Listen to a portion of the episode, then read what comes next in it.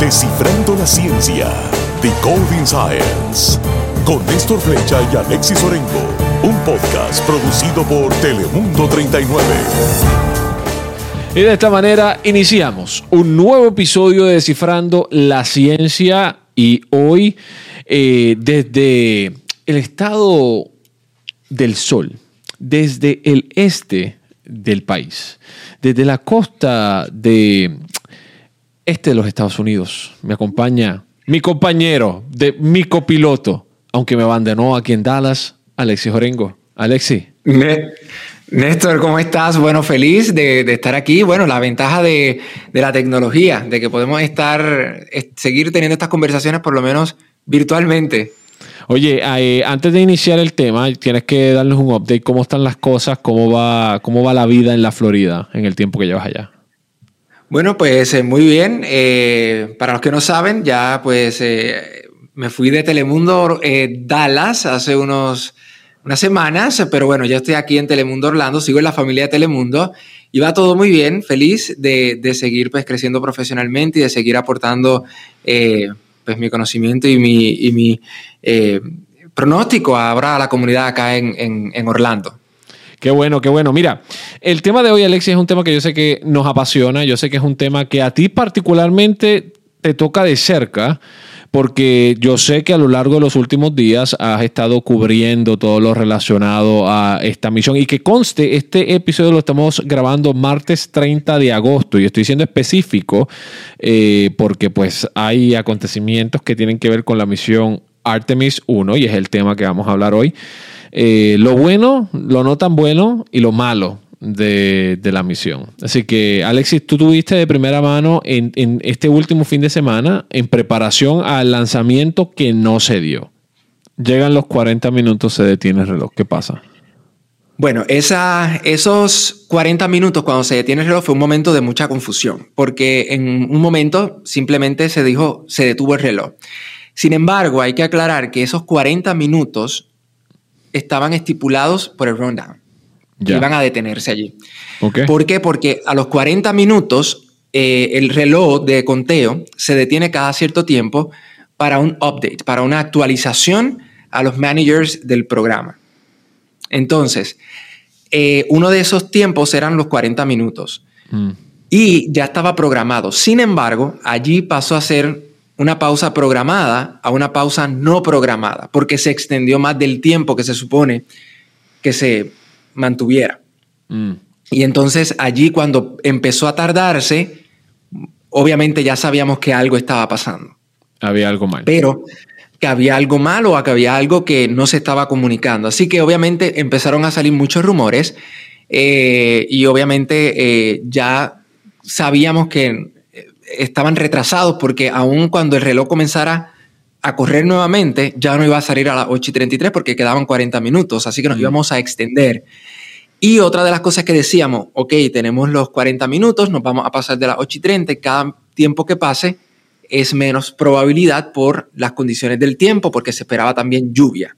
Ya, se habían comenzado a desarrollar em, eh, tormentas en las zonas cercanas. Mm. Así que ya había mucha, eh, mucha inquietud y obviamente eh, la información, había muchos rumores, y, pero obviamente el rumor de que se iba a cancelar se hacía cada vez más eh, grande y más fuerte, hasta que poco tiempo después, pues entonces NASA determina que se va a posponer lo que es el, lanzamiento por motivos de, seguridad de la nave.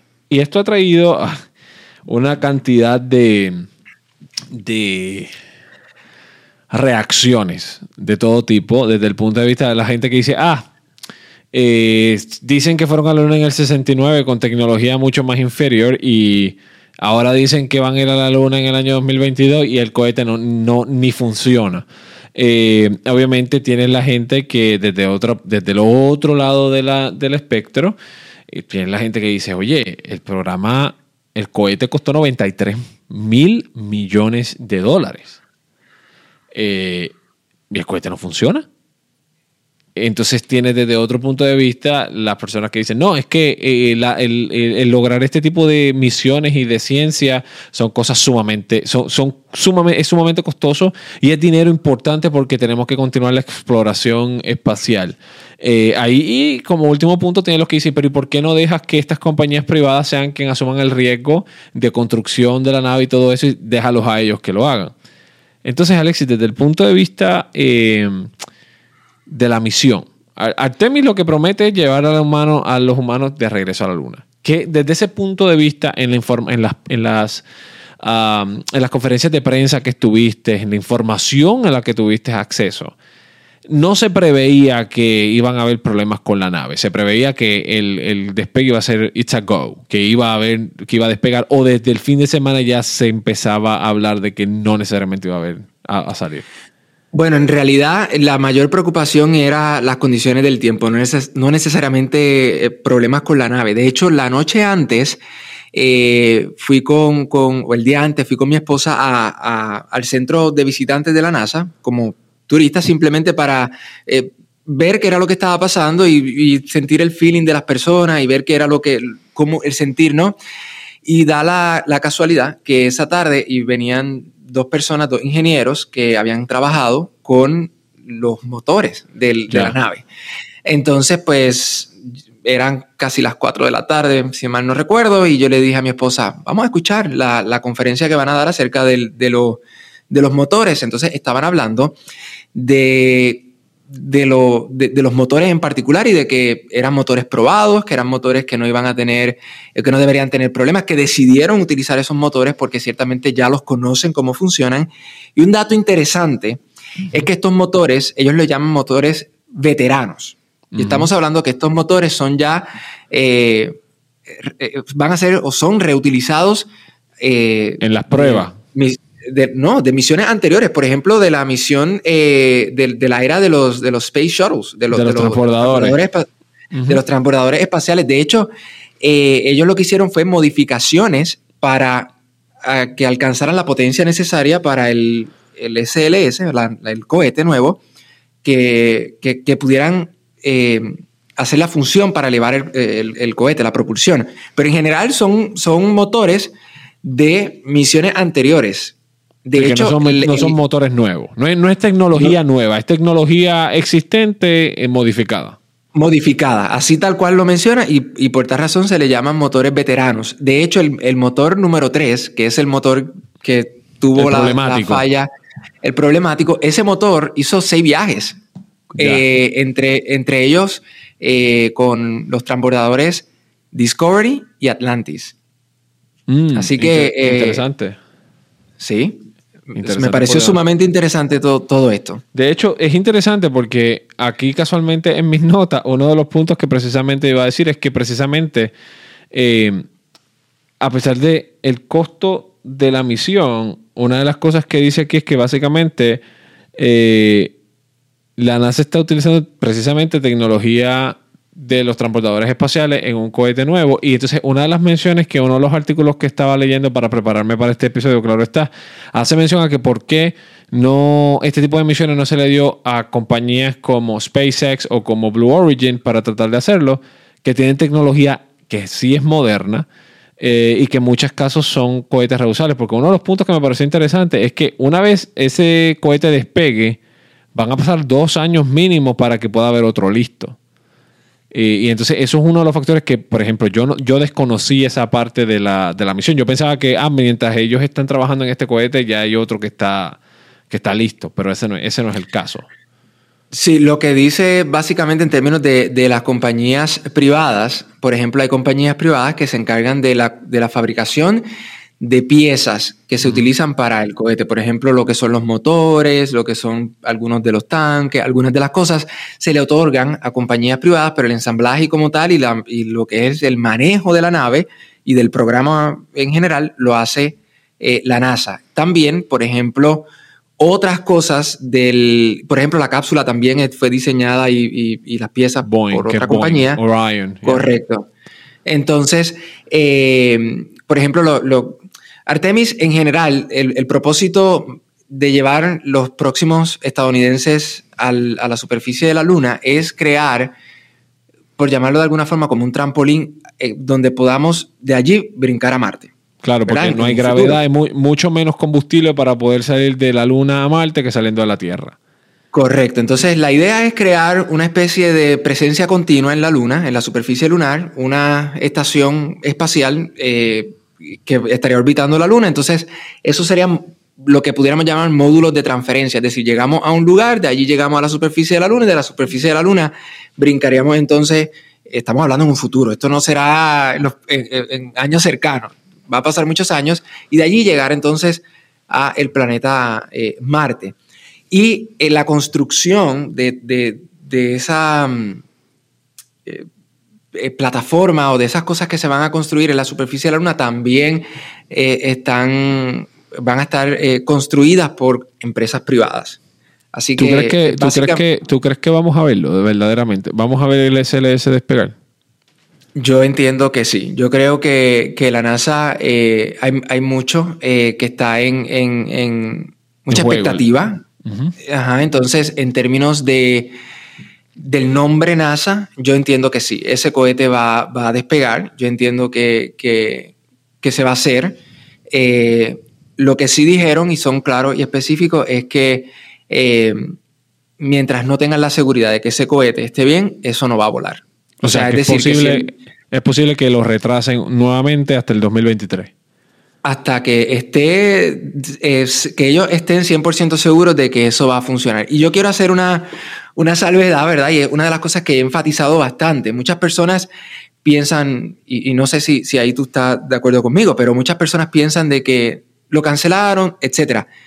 Yo creo que Artemis 1 tiene nombre y apellido y es una misión de prueba. Claro. ¿Verdad? Así que estamos hablando de que estas cosas están supuestas a pasar, porque son misiones de prueba. No estamos hablando de que es una misión que ya tenía otro propósito. Así que eh, puede pasar una y otra vez de que al momento del despegue digan, ¿sabes qué? Detén todo porque nos dimos cuenta que en esta prueba esto no pasó. Eh, así que sí, obviamente, antes de esta misión de despegue se hacen otras misiones, otras pruebas. Por ejemplo, una de las pruebas más rigurosas es que se hace todo el proceso tal cual y la misión se aborta justo antes del despegue. Antes que es el wet rehearsal. Correcto. Para ver que todo funcione y fluya como tiene que, ir. Y eso se hace semanas antes del, día oficial. Pero igual, esta misión que estamos ahora, que es Artemis 1, sigue siendo una misión de prueba. Así que eh, vamos a encontrar fallos en el camino, o ellos van a encontrar fallos en el camino, van a encontrar qué cosas tienen que mejorar, qué cosas tienen que, que que seguir trabajando, pero en general yo creo que es Artemis 1 una misión de prueba. Eh, no, yo creo que yo creo que tienes un punto muy válido. Eh, desde mi punto de vista, a mí se me hace, por ejemplo, interesante y que conste que yo no estoy poniendo en duda o en cuestión eh, la capacidad tecnológica ni de las personas que trabajan en la NASA, para nada de eso. Yo creo que la NASA es un lugar eh, en el cual hay mucho talento y que muchos que estudiamos ciencia vemos a la NASA como, como el lugar donde, wow, donde quisiéramos estar. Eh, a mí, desde el punto de vista, me parece interesante que, por ejemplo, en el caso de la misión Artemis, es una misión que empieza en el año 2011, cuando termina el Space Shuttle Program, y estamos hablando del año 2022. han pasado 11 años, y en 11 años no hemos visto nada de la misión Artemis, más allá de los renderings de, computadoras que muestran lo que se supone que pase. Eh, lo otro que también, obviamente, es sumamente preocupante para la misión, y yo creo que desde el punto de vista de nosotros los que somos taxpayers, es el price tag, es el precio. O sea, no hemos visto nada de la misión y la misión está supuesta. El primer, eh, aquí mirando, el primer cohete se supone que costará 10 mil millones de dólares. Y el precio actual es de 93 millones de 93 mil millones de dólares. Estamos hablando de que el precio está casi, se ha multiplicado por 10. Entonces, eso desde el punto de vista, desde el punto de vista del, del futuro de la misión, yo creo que eso es un punto a tomar en cuenta, porque no es como que hay una cartera o una wallet indefinida. En algún momento alguien va a decir, es esto, y si no hay evidencia, we're gonna pull the plug. O sea, ese desde mi punto de vista, yo creo que eso es lo que a mí verdaderamente me preocupa en cuanto al futuro de la misión. Sí, también eh, ese pensar muchas personas también lo han, lo han mencionado eh, y, yo creo que NASA está consciente de, todo eso, ¿verdad? De, lo que ha costado la, misión. Eh, obviamente, yo desde mi perspectiva, ¿verdad? Y estos son opiniones muy personales, yo creo que nosotros estamos en una nueva carrera espacial. Yo creo que aquí ahora mismo estamos viendo donde eh, ya, ya la, la, el objetivo no es necesariamente llegar a la luna. Ya eso, ya sabemos que en el, en el pasado se dio, ya sabemos que, que, estuvimos allí varias ocasiones. Yo creo que ahora la, el objetivo es quién llega para quedarse, mm. ¿verdad? Entonces, eh, eso quizás desde mi punto de vista es lo que sigue impulsando a que vamos a hacerlo, vamos a, a lograrlo porque es, no es tan solo ir, ahora quedarse. Y obviamente cuando hablamos de colonizar la luna, estamos hablando de, llevar humanos para quedarse, pero con un propósito muy particular y es llegar al planeta Marte. Así que estamos hablando que ahora el objetivo no es la luna, el objetivo dentro de todo esto, queremos llegar a la luna para llegar al planeta Marte. Ya. No, eh, definitivamente será algo, será algo interesante a, vigilar. Sabemos que también hay compañías privadas que están eh, en esta carrera indirectamente. Eh, yo desde mi punto de vista muy personal, Alexis y yo compartimos mucho el tema. A mí me gusta mucho la parte del diseño de los cohetes y la parte aeroespacial, aerodinámica de estos, de estos cohetes. Y una de mis grandes puntos en contra de lo que es el SLS es que simplemente es un cohete que no es reusable, que simplemente es un cohete que lo usaste una vez y ya no sirve. Eh, y que es literalmente son miles y miles y miles de millones de dólares, literalmente eh, eh, que se utilizaron para despegar y ya. Me gusta más el approach que tienen estas otras compañías que tienen más cohetes reusables, que un cohete tiene una vida mucho más útil. Eh, yo creo que eso también es un punto, eh, desde mi perspectiva, yo creo que es un punto importante. Eh, yo lo que sí todavía sigo cuestionándome, y Alexis, yo, Alexis y yo hemos hablado de esto en muchas ocasiones, de, de, si la misión se va a dar o no. Y si no va a ser una de estos, ah, Artemis 1.2 ahora va a ser a las compañías privadas que sean los que traten de completar la misión. No sé qué vaya a pasar, pero a mí sí, de, de, de verdad, desde el punto de vista científico me preocupa mucho que, que no hay resultados y el, price tag sigue subiendo. Eh, eso sí me preocupa y me preocupa que obviamente con este retraso, esta misión, eh, porque brevemente, esta es la primera misión que simplemente es eh, no tripulada, la segunda misión se supone que es tripulada, ¿verdad? Sí, correcto. La primera misión va a ser la, lo que sería una ruta, vamos a llamarlo de esa forma, va a ser una ruta para verificar todo. La nave va a llegar o la cápsula va a llegar a un límite donde ellos tienen que probar comunicación con esa cápsula, eh, digamos, de un punto más alejado de la Luna para evitar que cuando vayan astronautas pierdan comunicación con ellos. Así que básicamente eso es uno de los factores primordiales de todo esto. Vuelve la cápsula y recopilan toda la información, porque dentro de la cápsula hay muchísimos sensores, muchísimas cosas que van a estar allí pasando. Luego preparan la segunda misión, que estamos hablando que se estima que puede ser en, dos años. y esa va a ser tripulada. 2025-2026 como, como época, como años aproximados. Y esa, pero esa misión, Artemis 2, no va a ser, no va a haber un, landing como tal. O sea, no vamos a llegar a la Luna. Va a ser otra vez la ruta, pero ahora con astronautas. Ya. Y a la tercera misión, entonces es que vamos a hacer oficialmente ese landing. Que ya esa es más para la, la década del 2030. No, esa va a ocurrir, se supone que en, los próximos, un año o dos años después de la misión 2. No, ah, uno o dos años después de la misión 2. Correcto. Basado, en el, récord, que esto lleva en el 2030. Eh, la del 2030 se supone que es eh, la, década del 2030 es la de planeta Marte.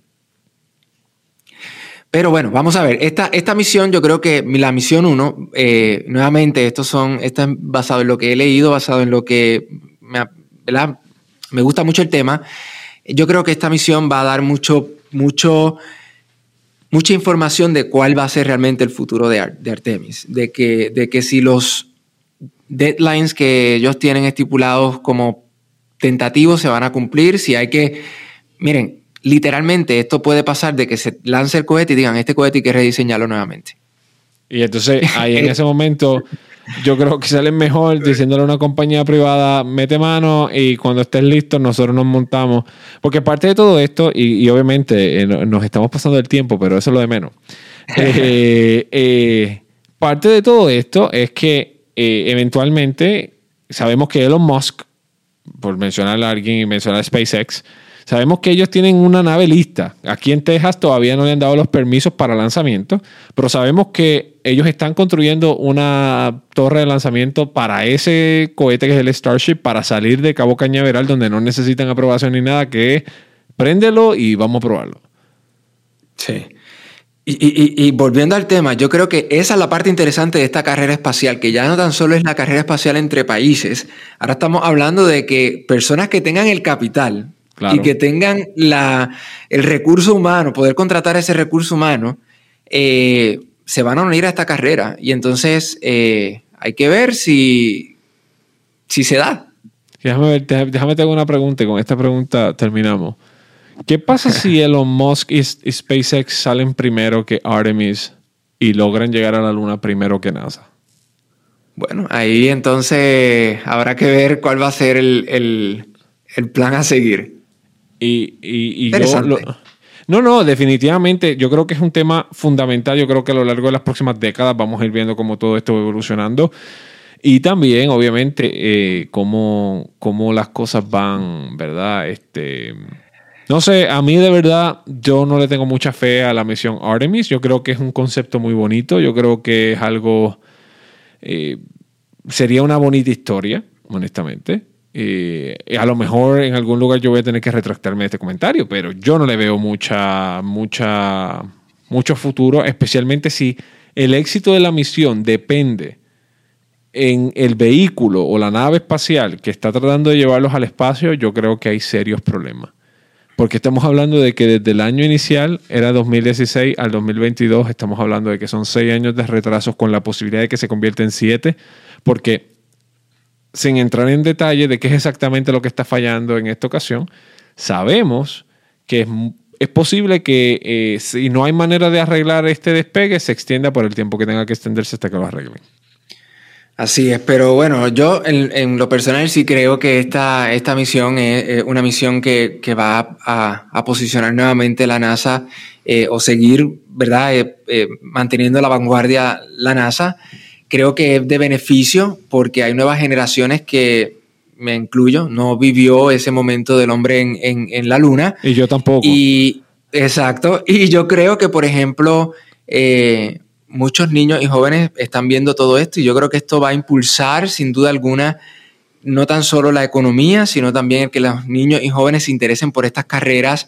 Eh, yo, yo sí pienso que esta misión, más allá de que si que si se logra o no se logra o lo que sea, está creando un interés. Y, por ejemplo, compañías privadas van a decir, bueno, pues yo me uno a esta carrera, yo puedo hacer esto, yo puedo hacer lo otro, y va a seguir impulsando lo que son estos desarrollos y estos diseños que al final del día, pues, eh, pues nos siguen ayudando a seguir teniendo mejoras en, nuestra vida. Oye, Alexis, eh, muchas gracias por, por habernos contado, obviamente, tu, tu experiencia allí en, en el Kennedy Space Center, en el intento número uno de despegue de, la misión de Artemis y el cohete SLS. Eh, sabemos que este episodio usted lo está escuchando o jueves en la tarde, si lo está escuchando a través de podcast, o viernes, si nos está viendo eh, a través de video, viernes o después del fin de semana. Obviamente usted sabe que puede escuchar esto cuando usted quiera. Eh, si el despegue se da, yo creo que vamos a tener que hacer un follow-up a este episodio la semana que viene. Si el despegue no se da, entonces pues veremos a ver cuándo retomamos el tema eh, en este episodio de Descifrando la Ciencia. Un poquito diferente, ¿verdad? Por supuesto. Sí, sí, sí, sí, por supuesto. Alexis, al otro lado del micrófono, literalmente. Eh, porque obviamente quien está allí, ¿verdad? Yo no estoy allí. Yo, yo soy un, un espectador más desde la distancia en todo lo que está pasando. Sí, sí, no, pero la realidad es que es, una experiencia eh, muy diferente, muy bonita y, claro, por supuesto, aquí vamos a estar para, para contar esa hazaña y en un futuro, quién sabe, eh, contar que finalmente llegamos a la luna. Eso sería chévere, pero yo no creo que, no sé, no sé, yo tengo mis dudas. Bueno, bueno, yo no, no, que, no que vayamos a llegar a la luna, pero yo no creo que, no creo que sea tan pronto como nosotros creemos que va a ser, lamentablemente. Bueno, eh, una de las cosas, y rapidito, en una de las conferencias preguntaron que si todo salía bien en Artemis 1, que si Artemis 2 se podía adelantar, y ellos dijeron que no, que ellos no piensan ahora mismo en eso, que ellos van a asegurarse que todo está listo, y de hecho en esa conferencia de prensa había un astronauta y dijeron, porque nuestra responsabilidad es que los que están al final de la mesa, es decir, los astronautas lleguen a su destino como tienen que llegar. Así que ellos, básicamente, y resumo, esta misión es una misión de prueba donde ellos van a recopilar mucha información, muchos datos y que ellos van a tomar el tiempo que sea necesario para analizar esos datos. Para llegar Yo creo que los astronautas lleguen a la Luna hasta el 2030, mínimo. No creo que los que nos queda de la década del 2020 lleguen. No creo. Alexis, estamos hablando hoy. Sí, 30 de agosto del 2022. Si, si NASA no lo hace, yo estoy casi convencido de que otras compañías lo van a, lo van a impulsar. Pero de que llegamos, vamos a llegar.